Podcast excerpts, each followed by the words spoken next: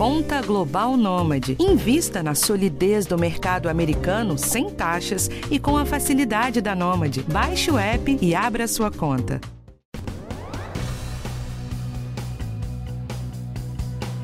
Olá, tudo bem? Olha só, esse assunto de hoje vai interessar todas as mulheres, tenho certeza, viu? Porque 10 em 10 mulheres têm ou terão celulite na vida. Não tem como escapar, viu? Mais comum a celulite na pele branca e raramente é observada nos homens. E a celulite nada mais, nada menos é do que um depósito de gordura que está ali embaixo da pele e aparece mais naquelas áreas onde essa gordura está sob influência de um hormônio feminino, que é o estrógeno. Ou seja, é mais comum ter celulite no bumbum nos quadris e nas coxas. Mas nada impede que ela apareça também nas mamas, no abdômen e até nos braços, viu? E como o verão está chegando, né, começa aquela corrida para encontrar tratamentos e soluções milagrosas para acabar com aquele aspecto de casca de laranja que é o desespero de muitas mulheres. No episódio de hoje, a gente vai descartar alguns mitos e falar sobre o que de fato funciona para combater a celulite. Quem conversa com a gente é a doutora Doris Hexel, que é dermatologista pioneira no desenvolvimento do tratamento cirúrgico da celulite e autora também de inúmeros estudos sobre esse assunto. Eu sou Michelle Loreto e esse é o nosso podcast do bem-estar. Doutora Doris, seja bem-vinda aqui ao nosso podcast do Bem-Estar. Para começar, eu queria saber de onde vem essa danada dessa celulite. A celulite, ela já nasce no corpo da mulher. A mulher tem toda a gordura subcutânea é, distribuída ao longo do, do, de todo o organismo, de todo o corpo, mas nas áreas do bumbum e das coxas, ela tem uma gordura mais espessa, compartimentada, como se fosse um edifício que nós temos pilares rígidos e que os, as peças desse edifício elas podem se encher com a gordura e se projetar com esse verdadeiro telhado que é a pele, que é uma roupa que reveste o nosso organismo. Então, gostaria de explicar que a celulite ela está totalmente relacionada a gordura subcutânea, que está ali embaixo, que é quando aumenta, projeta e causa lesão elevada, e principalmente a esses verdadeiros pilares que são certos como se fosse tirinhas ali repuxando a pele para baixo, causando os furinhos da celulite. A senhora falou de mulher. É, a mulher, ela, ela tem mais celulite do que os homens, os homens chegam a ter. E eu queria saber por que, que nós, mulheres, temos mais celulite do que os homens. É, então, como a celulite está intimamente ligado à pele e ao tecido subcutâneo, que basicamente é composto de gordura, nós devemos, eh, nós sabemos que a mulher ela tem uma a camada, as camadas de gordura abaixo da pele, elas são muito maiores do que um homem se a gente comparar, por exemplo, uma mulher da mesma altura e do mesmo peso. Então, a mulher, isso significa que o corpo da mulher, ele, ele tem todo esse acolchoamento de gordura muito mais espesso do que o homem. E, a, e lembrando também que a gordura, sendo um, um, reservatório de energia e, de outra forma, acolchoando o organismo humano, nós podemos entender que é a mulher que tem a função de gestar, tenha o corpo mais protegido, com um reservatório de energia maior e também estando mais protegido contra o trauma, que essa é a são as funções principais da gordura subcutânea. Tendo essa gordura maior, com lobos de gorduras, quer dizer, os lobos são como se fossem gavetinhas onde a gordura fica compartimentada, é fácil entender que essa gordura subcutânea se projeta na derme, e as estruturas que são verdadeiros pilares das camadas de gordura provocam certas retrações, causando aquelas alterações de relevo que são típicas da celulite, ou os famosos furinhos da celulite. O, alguma coisa hormonal também mexe com a gente, com as mulheres, para a gente ter mais celulite do que os homens? Na verdade, o componente hormonal existe, assim como o componente genético também, porque a mulher pode ter uma hora como de gordura nas áreas de celulite geneticamente determinado e também hormonalmente determinado.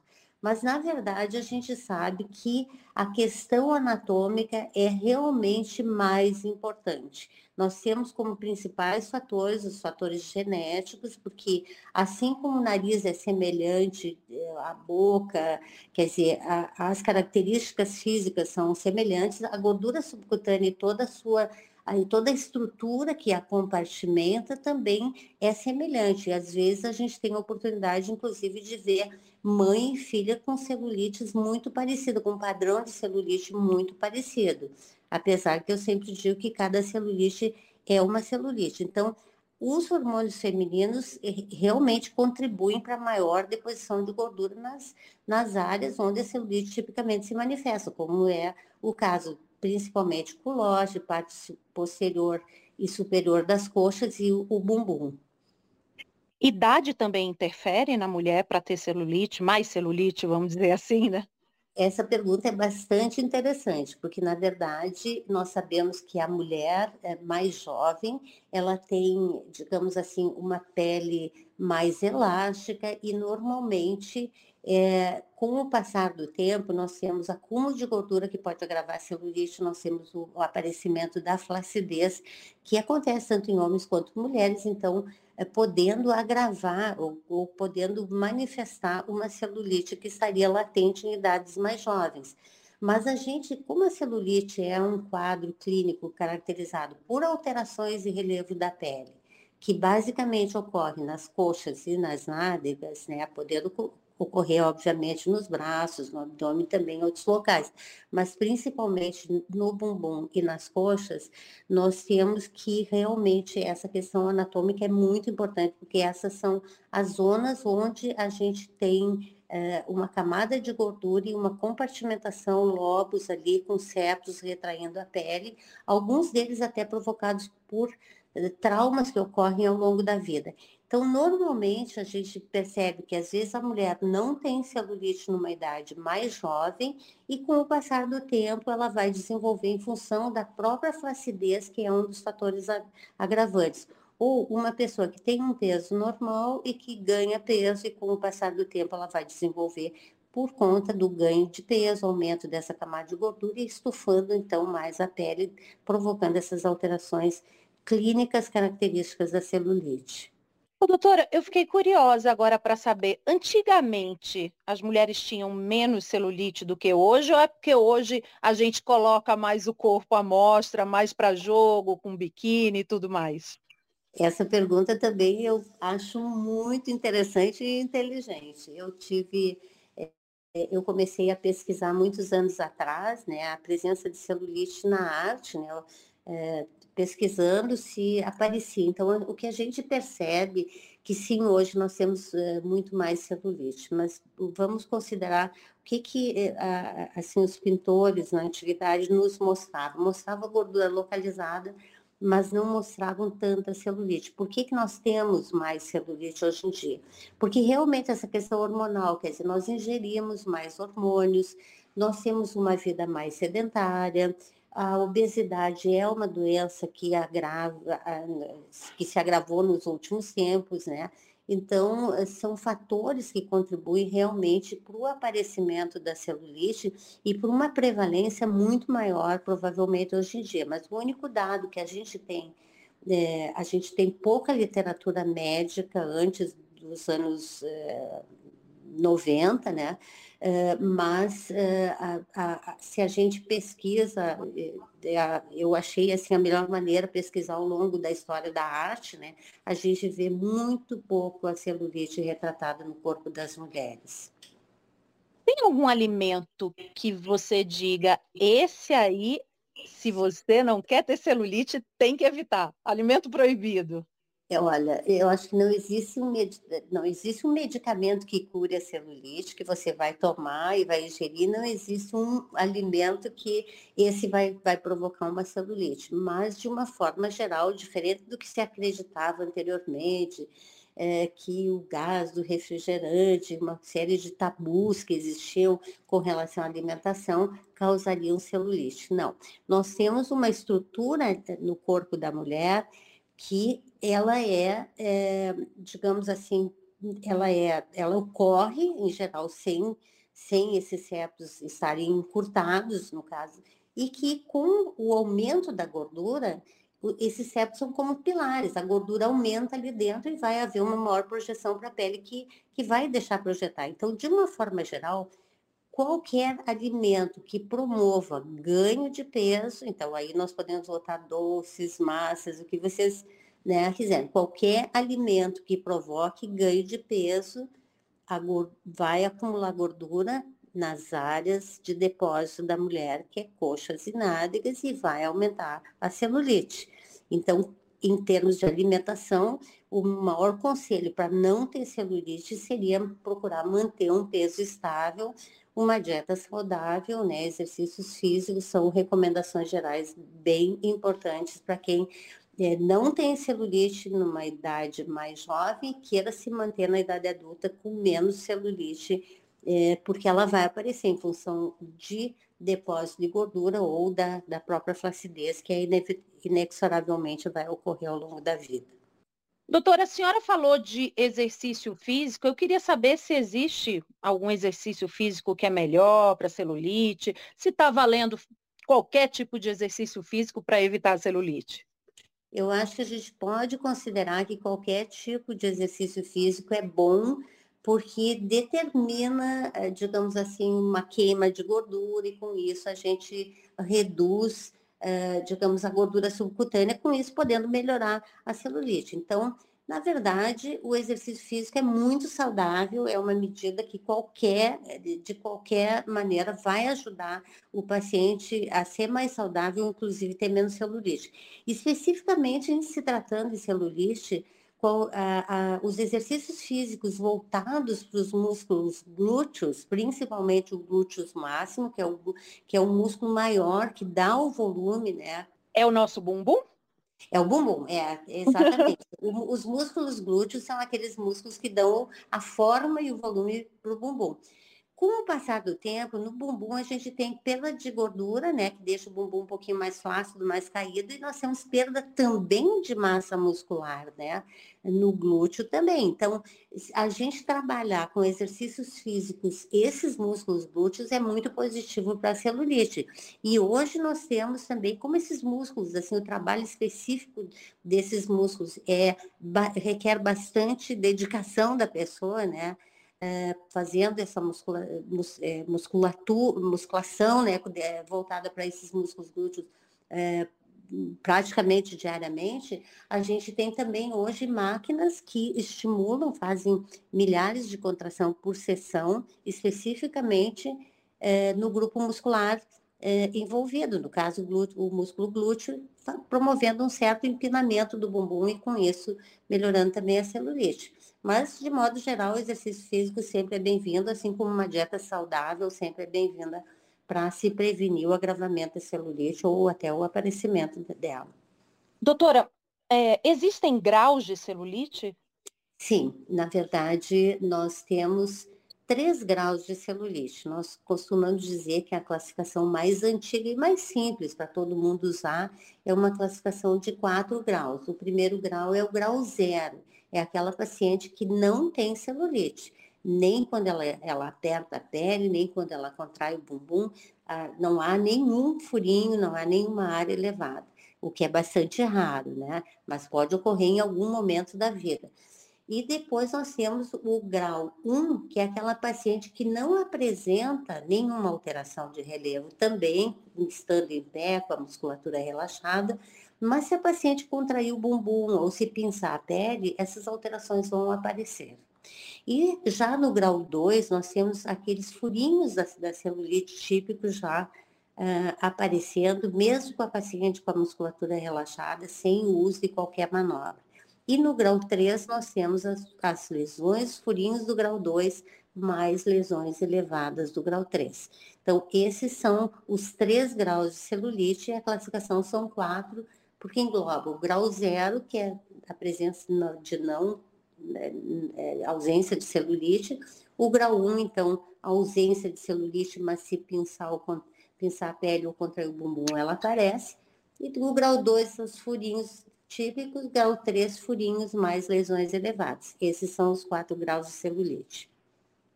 Tem tratamento para todos os graus de celulite? Claro, menos o zero, porque não existe celulite é. no zero. É. Quem não tem celulite não precisa tratar, mas pode também prevenir, né? Eu acho que hoje a gente já estudou bastante esse tema e a gente consegue, inclusive, fazer um trabalho preventivo. Tem tratamento. Eu fico, eu fico muito feliz, né, que é, já na década de 90 nós desenvolvemos o tratamento é, chamado Subcision, que é uma é, o corte desses septos, que são verdadeiras tirinhas, como se fossem pilares encurtados ali que repuxam a pele, que é um tratamento que é o considerado hoje de primeira escolha internacionalmente para o tratamento da, da celulite. Ele se chama subcision porque é sub de, sub de subcutâneo, é uma incisão subcutânea é, sem corte. Então, esse foi o nome dado por uma técnica originalmente escrita para rugas e cicatrizes da face, que eu desenvolvi, então, para o tratamento da celulite. E hoje em dia, essa subcision, é, existem máquinas, lasers, que pode fazer a subcision a laser, apesar de que a técnica manual continua sendo a mais precisa. E como novidade, assim, nos Estados Unidos, foi aprovada esse ano uma enzima que destrói esse septo, em vez de cortar cirurgicamente, ela pode ser injetada, uma enzima que talvez em breve vá ser é, aprovada aqui no Brasil também. Então, esses são os tratamentos para os furinhos de celulite. Quando a gente trata da área em geral envolvendo a flacidez ou as lesões elevadas, então as lesões elevadas, em geral, a gente foca no tratamento da gordura. Para redução de gordura, a gente tem um, a criolipólise, a gente tem tecnologias tipo a radiofrequência, a gente tem o ultrassom macrofocado, que pode reduzir áreas de gordura localizada. E nós temos também tecnologias que podem atuar na flacidez, como é o caso da radiofrequência, do ultrassom microfocado, então, to, e dos bioestimuladores. Então, são conjuntos de tratamento que eh, podem ser adequados de acordo com a necessidade de cada paciente. Esse bioestimulador é o mesmo que a gente pode colocar no rosto? Sim, a gente pode colocar no rosto. Hoje a gente usa um bioestimulador de colágeno para se é, promover uma maior firmeza na pele ou mesmo para volumização, dependendo da técnica que é utilizada. No caso do tratamento da flacidez, existem bioestimuladores que podem, que são colocados abaixo da pele em diferentes níveis, né? E até bioestimuladores que são colocados uh, intramuscular, justamente para recuperar o volume né, da região, principalmente do, do glúteo. A senhora criou esse tratamento cirúrgico, né? A senhora já explicou o que, que seria, mas eu queria só entender melhor. Precisa de sala de cirurgia? Precisa de anestesia? Como é que é? Então, esse tratamento é um tratamento cirúrgico que ele tem que ser realizado por médico e de preferência médico experiente. É um tratamento que é feito em consultório, porque é uma cirurgia minimamente invasiva. A gente não usa um bisturi, é uma técnica que não deixa cicatrizes, porque nós usamos o bisel de uma agulha, em geral uma agulha especial, para entrar, introduzir embaixo da pele com anestesia apenas local, se faz o corte desse septo que repuxa, o corte de septos específicos que são responsáveis pelas depressões da celulite, aqueles furinhos da celulite. Então, são feitas em consultório em geral, é, é, com anestesia só local. Não há necessidade de anestesia geral ou de hospitalização para esse tipo de técnica. Mas eu considero bastante importante realmente o treinamento prévio é, do médico nesse procedimento, porque a, também, apesar de ser um procedimento relativamente simples, para um médico bem treinado, ele pode dar complicações bastante difíceis de serem solucionadas quando realizados por profissionais não experientes. Ou seja, você que está ouvindo a gente agora, procure saber se o médico está habilitado para fazer essa técnica, tá? Desconfie de um preço muito diferente do outro. Enfim, pesquisa, né? Pesquisa Exatamente. direitinho para não, não dar errado depois. Agora, doutora, é, creme. Massagem. É, Ajudam. Aproveitando nessa né, nossa conversa, eu achei interessante dizer, desconfie do preço. Desconfie também daquela máquina que vai tratar tudo que é caso de celulite, que não é bem assim, né? É, eu acho que a gente tem que, uma celulite tem que ser bem diagnosticada para que o, é, a, o médico que conhece o assunto vai determinar os tratamentos que são mais indicados é, e com isso o melhor resultado. Cremes. Cremes, eles não conseguem fazer muita coisa pela celulite, apesar de que na literatura médica a gente vê uma série de cremes sendo testados, assim, é o maior número de trabalhos que tem é, é sobre cremes para celulite, são resultados que, que são pouco visíveis quando a gente é, quando a gente observa no paciente e às vezes resultados que foram testados in vitro, mas não in vivo. Então, eu diria que assim, o creme é capaz de melhorar a textura da pele, nós temos poucos cremes efetivos para melhorar a firmeza da pele também, mas hoje a gente já tem, por exemplo, uma roupa que, que pode conter e ajudar a, segurar a questão da flacidez, sendo lançada em breve aí no mercado brasileiro. E a gente tem é, alguns outros recursos, como tecnologias que eu já mencionei, que vão tratar muito mais eficazmente. Então, eu acho que é, o creme não compensa. e a massagem, a drenagem linfática? A drenagem linfática ela costuma ser boa para aqueles pacientes que realmente acumulam mais líquido nas pernas, mas eu gostaria de desvincular um pouquinho a celulite da questão do edema do membro, de membros inferiores, né? A gente sabe que a mulher ela fica um pouquinho mais inchada no período é, menstrual, né? A gente já fez pesquisa observando assim um ganho de peso, às vezes até de meio quilo no período pré-menstrual. É, então, existe um certo acúmulo de líquido, principalmente, como eu falei, nesse, nesse período menstrual, ou pessoas que têm é, realmente um acúmulo do edema, principalmente nas pernas, em função de problemas vasculares. Então, eu queria desvincular um pouquinho a celulite do problema vascular, porque a gente já tem uma experiência de, de alguns mil pacientes tratados e a gente não observa a vinculação da celulite com problema vascular, por exemplo as pacientes com celulite não têm mais varizes, não têm telangiectasias, que são aqueles vasinhos pequenos nas pernas, do que as pacientes que não têm celulite. Então, a drenagem linfática, é, não, eu não diria que é um tratamento para celulite, mas pode, é um bom tratamento para aquelas pessoas que costumam inchar, que costumam ter uma certa retenção é, de várias causas, né? Agora eu queria perguntar, essa pergunta inclusive vai para a Aninha, nossa assistente de direção que está aqui com a gente. Eu queria saber se na gravidez a mulher ganha mais celulite. Sim, a tendência é ela ganhar um pouquinho mais de celulite, porque na verdade ela também ela fica, é, ela acumula um pouquinho mais de gordura, principalmente nas nádegas e, é, e na coxa, né? Mas, é, em geral, eu volto a dizer que da onde vem a celulite. Ela vem realmente daquela estrutura anatômica que é do corpo da mulher, que é às vezes geneticamente determinada, que às vezes até é parecida entre mãe e filha. Então nós temos esse fator anatômico que é um, o fator preponderante. Então a gravidez pode aumentar um pouquinho a gordura no bumbum? Pode, então pode agravar um pouquinho, mas não é um fator tão importante. Eu não desaconselharia ninguém a não engravidar para não agravar seu leite. Pode engravidar que a gente tem tratamento depois. Tá? E vai cuidando da alimentação, fazendo exercício durante a gravidez, se puder fazer exercício, que também vai ajudando, né? Agora, Com doutora, certeza. a celulite, uma vez que ela se instala no nosso corpo, tem como a gente eliminar essa celulite de vez? Sim, com todos os recursos, com tudo que a gente já estudou até o presente momento e que com tudo que a gente tem, é possível a gente, a gente é, realmente é, remover a celulite, quer dizer, tratar e eliminar aquela celulite praticamente 100%. Mas a gente tem que considerar que o corpo da gente é dinâmico, você vai continuar engordou um pouquinho, você vai botar gordura em tudo que é lugar do organismo. Aí engordou 2 quilos.